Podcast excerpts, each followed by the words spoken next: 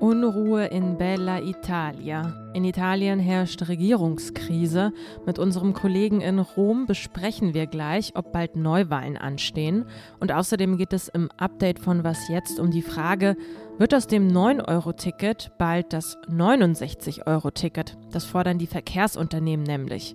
All das also gleich an diesem Freitagnachmittag, dem 15. Juli. Und damit herzlich willkommen von mir, Erika Zinger. Redaktionsschluss für diesen Podcast ist 16 Uhr. Gestern Abend hat in Italien Ministerpräsident Mario Draghi seinen Rücktritt angekündigt. Draghi zog damit Konsequenzen aus einem Streit mit der Fünf-Sterne-Bewegung. Allerdings hat Italiens Staatspräsident Mattarella das Rücktrittsgesuch von Draghi abgelehnt. Ich frage dazu mal nach bei Michael Braun in Rom. Ihn habe ich nun am Telefon. Michael, kehren denn mit Draghis Ankündigung wieder unruhige Zeiten nach Italien zurück? Ganz gewiss unruhige Tage. Äh, Mattarella, der Staatspräsident, hat ja Draghi dazu verdonnert, sich am nächsten Mittwoch dem Parlament zu stellen. Und erst dann werden wir definitiv wissen, ist Draghi weg oder kommt er doch noch wieder? Es können aber auch unruhige Wochen und Monate werden, denn es steht völlig in den Sternen, ob Draghi von seinem Rücktritt zurücktritt und einfach weitermacht oder ob er dabei bleibt, dann stünden Neuwahlen ins Haus. Diese Neuwahlen würden Ende September, Anfang Oktober stattfinden. Bis dahin wäre natürlich hier tatsächlich für unruhige Zeiten gesorgt. Aber nochmal ganz konkret, welche Option hat denn Draghi jetzt? Also kann es sein, dass er doch im Amt bleiben muss, obwohl er eigentlich gerne zurücktreten möchte? Müssen muss er gar nichts. Er ist da völlig frei in seiner Entscheidung. Draghi hatte im Februar 2021 äh, die Regierung aufgelegt unter einer Maßgabe. Es sollte eine Regierung der nationalen Einheit sein, gestützt von den Parteien, aber gewissermaßen über den Parteien. Diesen Pakt des Vertrauens, wie er es selber nannte, sieht er nun durch die fünf Sterne gebrochen. Und wenn er kein klares Zeichen von allen ihn bisher stützenden Parteien erhält, dass sie zu dieser Ausgangsposition zurückkehren wollen, wird er nicht weitermachen. Das rechte Lager will Neuwahlen sofort. Was würdest du schätzen? Wird dieser Wunsch in Erfüllung gehen? Bisher sprechen die Zeichen eher dafür als dagegen. Zwei Player müssten ganz klar sich neu positionieren. Das ist erstens der Fünf-Sterne-Chef Giuseppe Conte, der gewissermaßen zurückrudern müsste gegenüber der Nichtteilnahme am Vertrauensvotum und ein sehr klares Signal der weiteren Unterstützung Draghis setzen müsste. Aber da ist noch ein weiterer in der Koalition, der Lega-Chef Matteo Salvini. Die Lega, die rechtspopulistische Partei, die sich in den letzten Wochen auch zunehmend nervös gezeigt hat. Wenn Salvini die Neuwahloption zieht, ist diese Regierung definitiv am Ende. Und wir können dann definitiv vorhersagen, in Italien wird die Rechte einen klaren Wahlsieg einfahren. Dafür sprechen momentan alle Umfragen. Vielen Dank dir, Michael, und an dieser Stelle ein schönes Wochenende ins unruhige Italien. Ja, danke. Ciao, Erika. Gleich zweimal verklagt die EU-Kommission Ungarn wegen mutmaßlicher Verstöße gegen EU-Recht vor dem Europäischen Gerichtshof. Das wurde heute in Brüssel verkündet. Es geht dabei um das Gesetz zur Homosexualität. Ganz konkret verbietet dieses Gesetz in Ungarn, dass Kinder Zugang zu Publikationen haben, die nicht heterosexuelle Beziehungen darstellen. Außerdem ist Werbung verboten, in der Homosexuelle oder Transsexuelle als Teil einer Normalität erscheinen. Ursula von der Leyen, die Kommissionspräsidentin, die hat das Gesetz schon 2021, als es unter großem europäischen Protest in Ungarn in Kraft getreten ist, als Schande bezeichnet.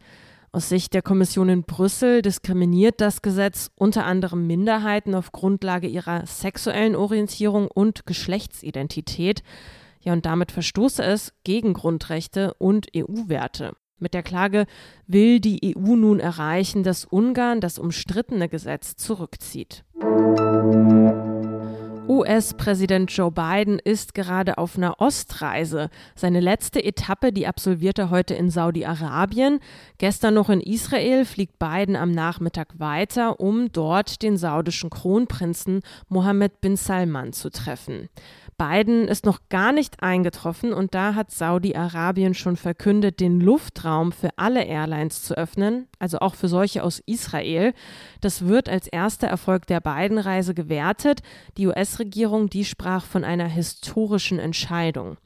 In der Vergangenheit hat Saudi-Arabien immer wieder erklärt, solange der Konflikt zwischen Israel und den Palästinensern nicht beigelegt ist, will das Königreich keine diplomatischen Beziehungen mit Israel und auch keine israelischen Flugzeuge in seinen Luftraum lassen. Biden will bei seinem Besuch für mehr Annäherung sorgen. Auf einen gemeinsamen Feind können sich die drei Parteien nämlich einigen, den Iran.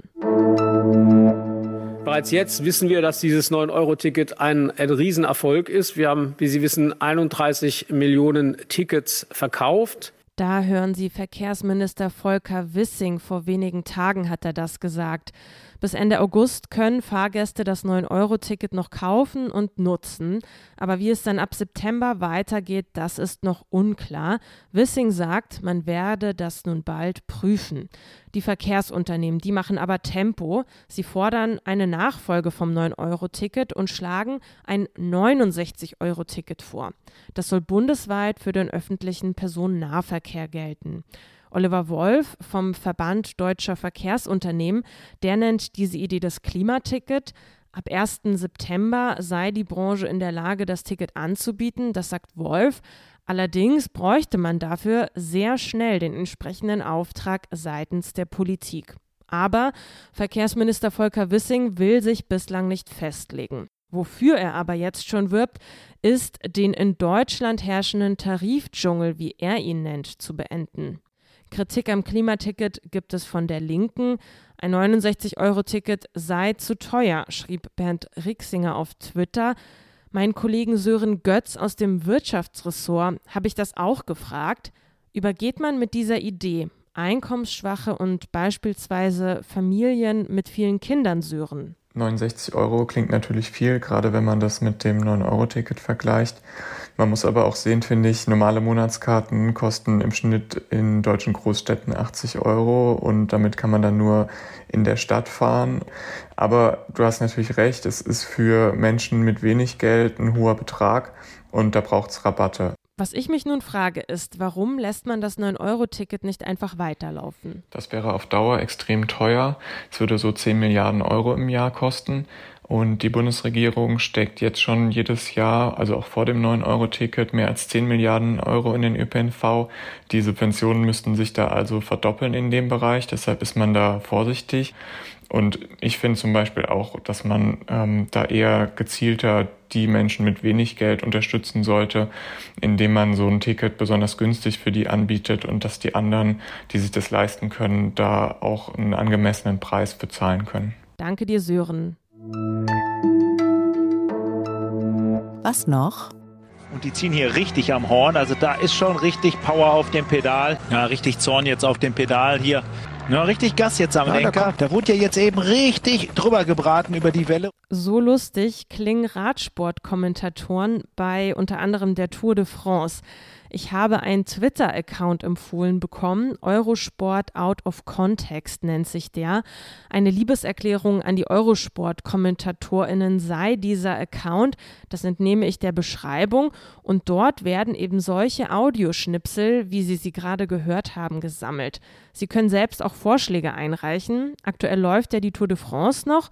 Und wenn Sie bei der nächsten Etappe einschalten und solche absurden oder unglaublich komischen Ansagen mitbekommen, bitte aufnehmen und an diesen Account schicken. Ich verlinke Ihnen den. Unser Schwester-Podcast, das Politikteil, beschäftigt sich diese Woche mit der Energiekrise.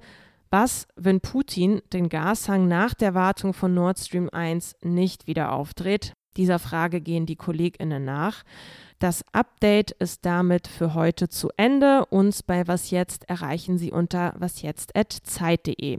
Ich, Erika Zinger, verabschiede mich hiermit. Mich hören Sie am Montag wieder. Bis dahin gibt es ja aber genügend Stoff von Was Jetzt zu hören am Wochenende. Haben Sie es gut. Tschüss und bis Montag.